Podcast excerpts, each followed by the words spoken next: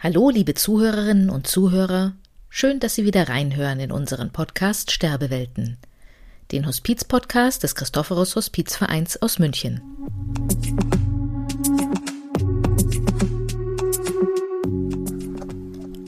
Haben Sie schon mal einen nahestehenden Menschen verloren? Oder jemanden in Ihrem Umfeld, der aktuell um einen geliebten Menschen trauert? Dann ist Ihnen vielleicht auch die Hilflosigkeit begegnet, die Menschen im Umgang mit Trauernden fühlen. Oder Sie haben selbst erlebt, wie es ist, wenn Menschen sich von Trauernden zurückziehen.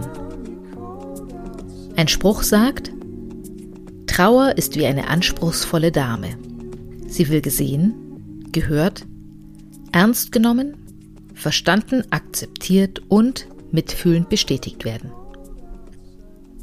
Michael Klausing unterhält sich heute mit Cornelia Romé über diese anspruchsvolle Dame, denn Cornelia ist hauptamtliche Trauerbegleiterin in unserem Hospiz.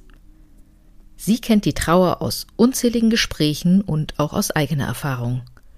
Ich wünsche Ihnen viel Spaß beim Zuhören. Mir gegenüber sitzt Cornelia Romé. Wie bist du dazu gekommen, dich mit dem Thema Trauer zu beschäftigen?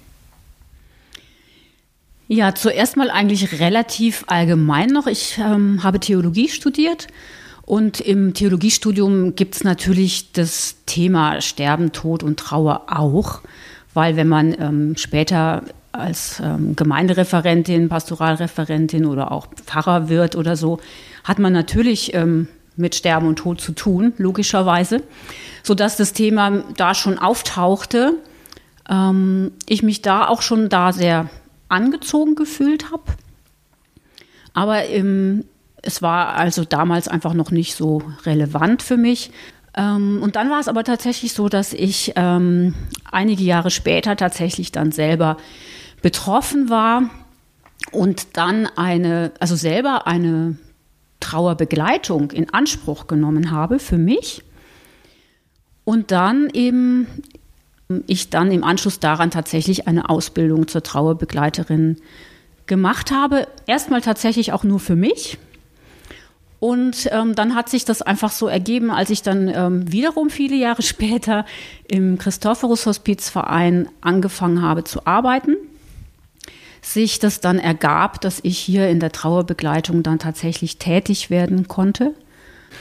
Das ist ja ein Thema, wenn man sich mit Trauer beschäftigt, was dunkel erstmal daherkommt.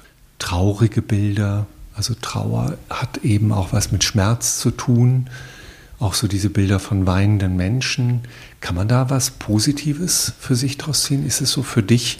Hat es auch eine helle, eine lichte Kraft? Auf jeden Fall. Also ähm, Trauer ist, wenn sie gelebt wird, etwas sehr Lebendiges das ist so immer so der Punkt, dass viele Menschen denken, oh, die Trauer, ähm, die muss ganz schnell wieder weg. Ähm, und da geht man am besten auch durch dieses Dunkle durch, äh, ganz alleine, damit das bloß keiner mitkriegt oder man niemanden damit belastet oder so. Aber eigentlich geht es darum, all diese Gefühle, die in dieser Trauerzeit auftauchen, erstmal wahrzunehmen natürlich. Was ist da gerade alles bei mir? Und das können ja ganz unterschiedliche Gefühle sein, wie wie Wut, wie Sehnsucht, ähm, Liebe, Angst, Verzweiflung. Ähm, auch Dankbarkeit ist ein Trauergefühl. Erleichterung kann auch ein Trauergefühl sein. Also da gibt es durchaus auch positive Gefühle.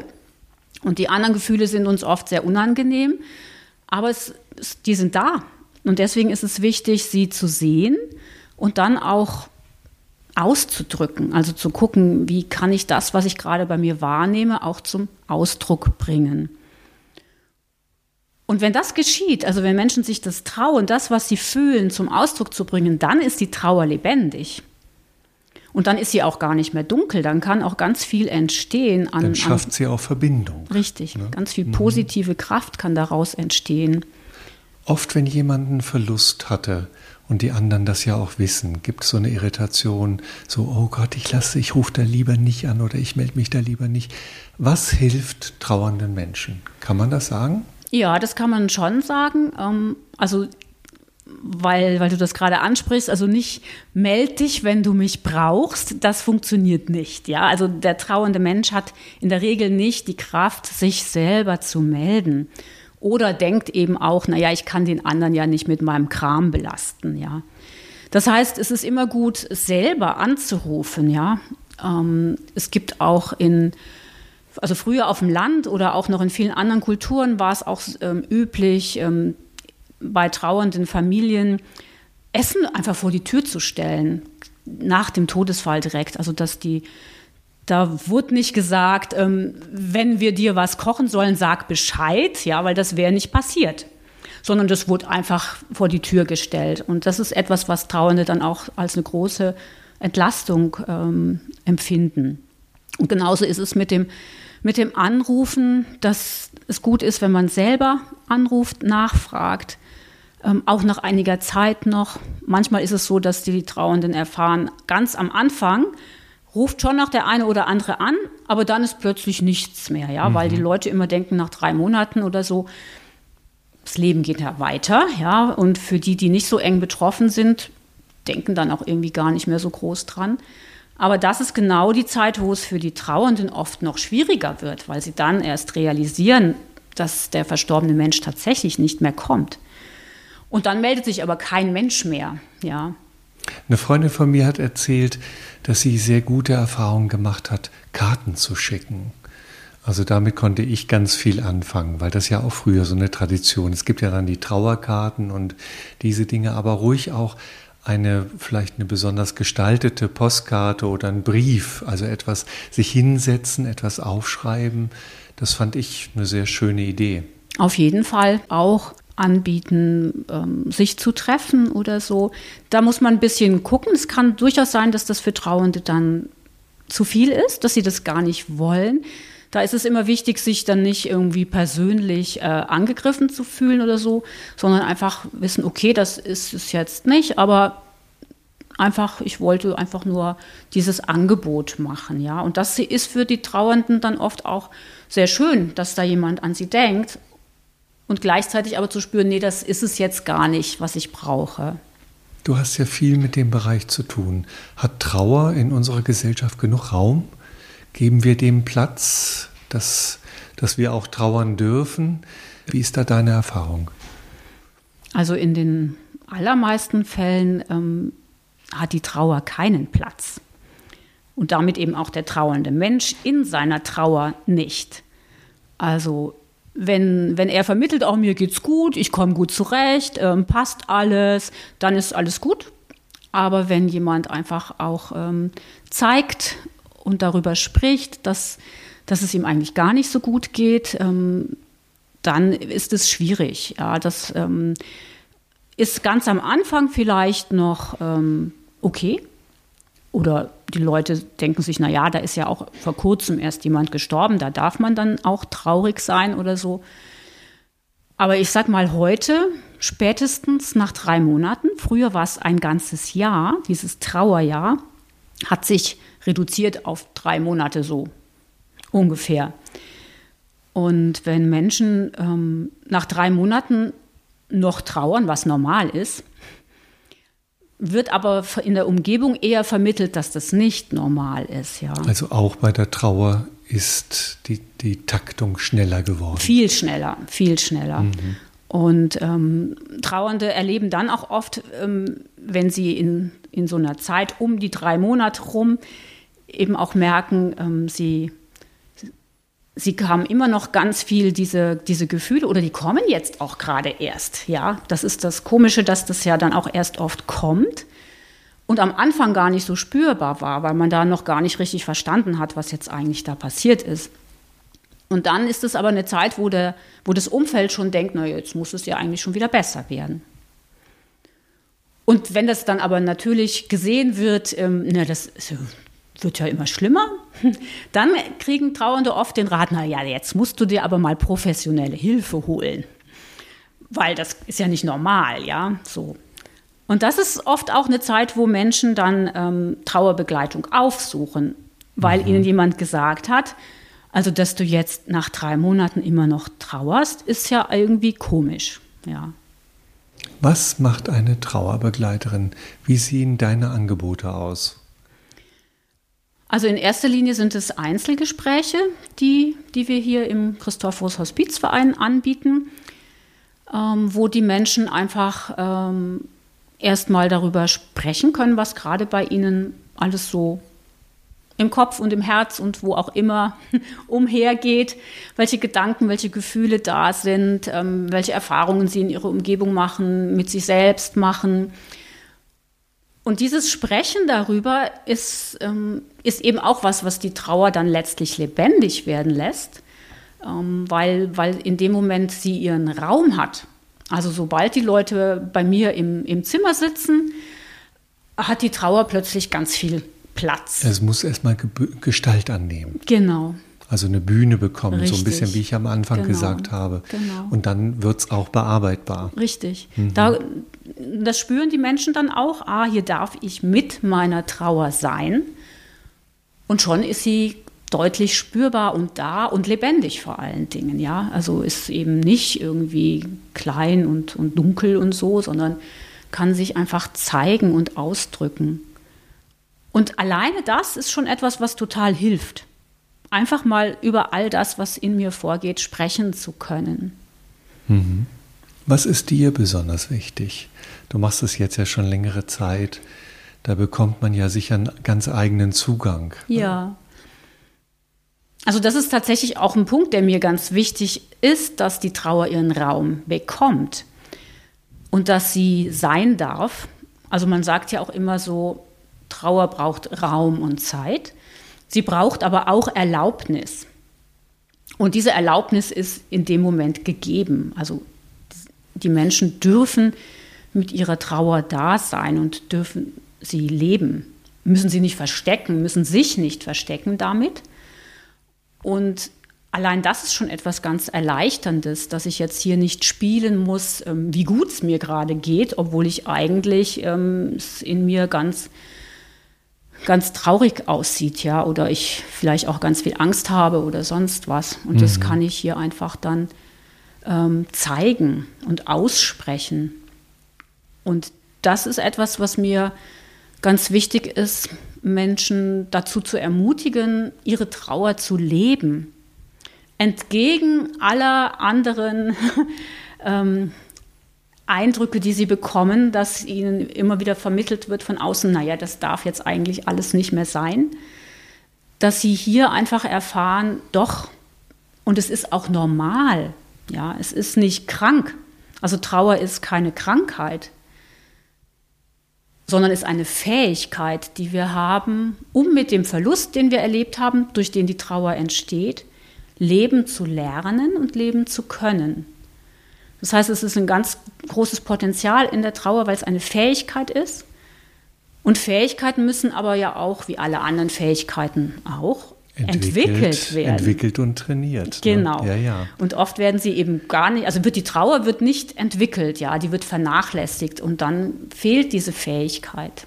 Wie bleibt ihr in der Balance? Also du und auch die Kollegin, ihr seid sehr viel in der Arbeit mit Abschied, mit Schmerz, mit, mit Trauer konfrontiert. Was ist, wenn dann plötzlich jemand nahe stirbt? Wenn jemand aus dem eigenen Umfeld dann ja. stirbt. Ja, das ist natürlich immer ähm, nochmal eine besondere Herausforderung, weil es ist immer ein Unterschied, ob ich Menschen beruflich begleite, die dann sterben. Da habe ich, ähm, auch wenn ich da sehr einfühlsam bin, ähm, auch mich emotional da mit einbinde und so, was wichtig ist, sind es trotzdem Menschen, die mir fremd sind. Ja, also das sind keine nahen Angehörigen. Das ist immer ein Unterschied. Wenn jetzt natürlich ähm, bei einem Mitarbeiter nochmal ähm, im privaten Umfeld jemand stirbt, dann ist das für den genauso eine Ausnahmesituation wie für jeden anderen Trauernden Und konfrontierend, man spürt, wir sind eben auch dran. Also jederzeit. Natürlich, genau. Das ist eben, man wechselt dann quasi die Seite, richtig, wenn man so will. Richtig. Ähm, für die Arbeit und auch für den Umgang mit den Verlusten, habt ihr da etwas, was euch hilft, da regelmäßig das gut zu verarbeiten? Also das ist natürlich auch ein wichtiger Punkt. Ähm, also selbst wenn das Menschen sind, die wir beruflich begleiten und die uns jetzt nicht total nahe stehen, haben wir natürlich sehr viel mit Sterben und Tod zu tun. Und da ist es trotzdem wichtig, da auch immer, wir machen das in Form eines Rituals wöchentlich, die Menschen, die wir begleitet haben und die dann gestorben sind, in diesem Ritual auch sozusagen zu verabschieden. Also ganz bewusst auch nochmal zu gucken, wen habe ich letzte Woche noch begleitet und wer ist in dieser letzten Woche gestorben und das dann ganz bewusst auch nochmal zu benennen. Und das heißt, ein Ritual, das hat eine bestimmte Form, das hat immer die gleiche Form wahrscheinlich, könnte genau, ich mir vorstellen. Genau, das hat immer die gleiche Form. Ähm, es geht, also wir zünden dazu so kleine Teelichter an für jeden Einzelnen, der verstorben ist und benennen diesen Menschen im Team. Ähm, wir sitzen im Team zusammen und benennen diesen Menschen dann immer namentlich auch. Mhm. Also ich zünde eine Kerze an für Herrn sowieso und dann zünde ich diese Kerze an, stelle die in die Mitte.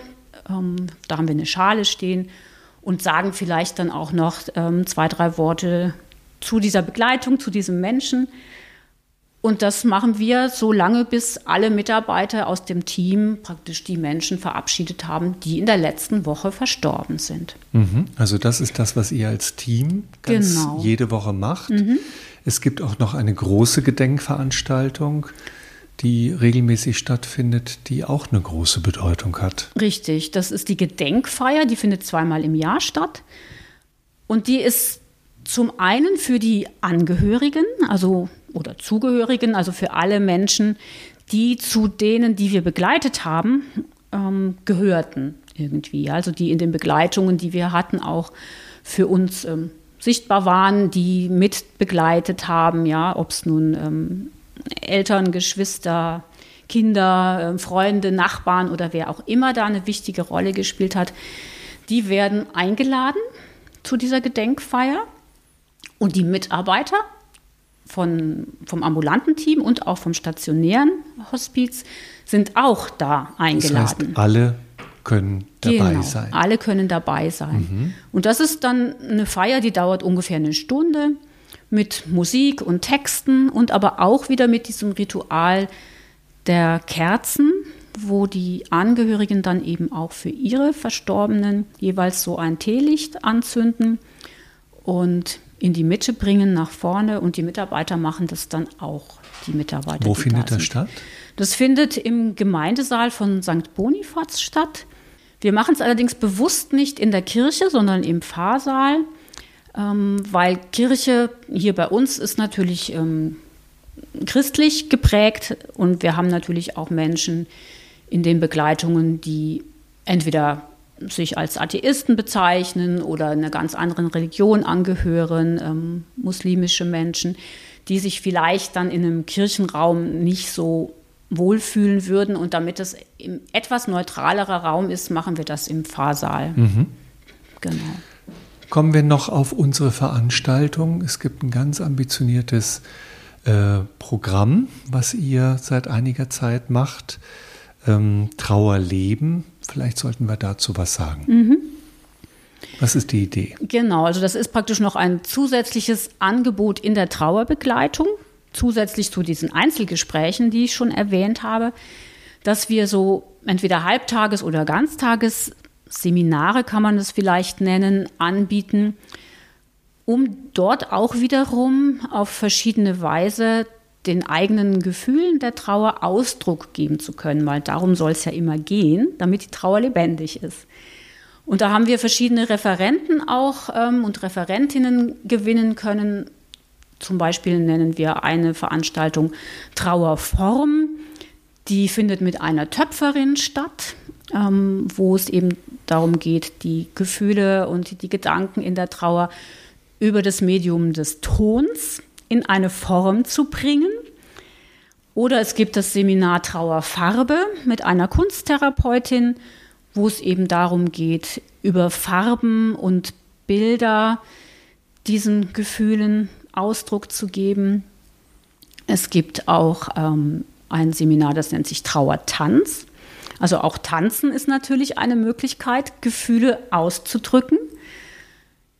Und über diese verschiedenen Möglichkeiten, eher so in diesem kreativeren Bereich, ähm, können wir einfach noch Menschen ansprechen, diese, die jetzt nicht nur einfach reden möchten, sondern einfach auch auf diese andere Art und Weise eine Möglichkeit finden, ihre Trauer auszudrücken. Mhm. Wie sind da eure Erfahrungen?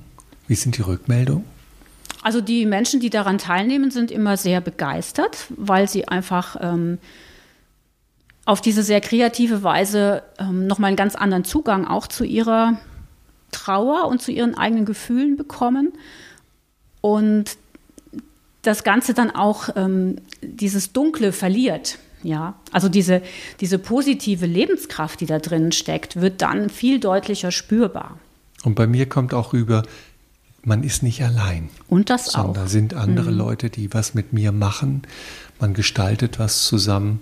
Und diese Verbindung kann ja auch eine heilsame Kraft haben. Absolut, genau. Das Prima. auf jeden Fall.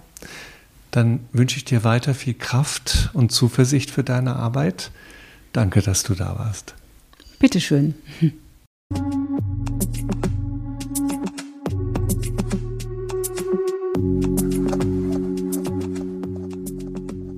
Zum Abschluss möchte ich Ihnen noch sagen, wie Sie eine Trauerbegleitung bei uns im Christophorus Hospizverein in München in Anspruch nehmen können. Hierfür gibt es drei Möglichkeiten. Eine telefonische Beratung, eine Einzelberatung nach Vereinbarung oder einen offenen Gesprächskreis, der 14-tägig stattfindet. Anmelden können Sie sich ab sofort unter 089 13 07 870. Vielen Dank fürs Zuhören. Und sollten Sie in Ihrem Umfeld einen Menschen haben, der aktuell trauert, dann greifen Sie doch jetzt zum Telefon und fragen mal nach, wie es ihm geht. Wir hören uns wieder am 15. Oktober. Dann erzählt uns Marie von ihrem freiwilligen sozialen Jahr im Hospiz. Bis dahin, bleiben Sie gesund und genießen Sie das Leben.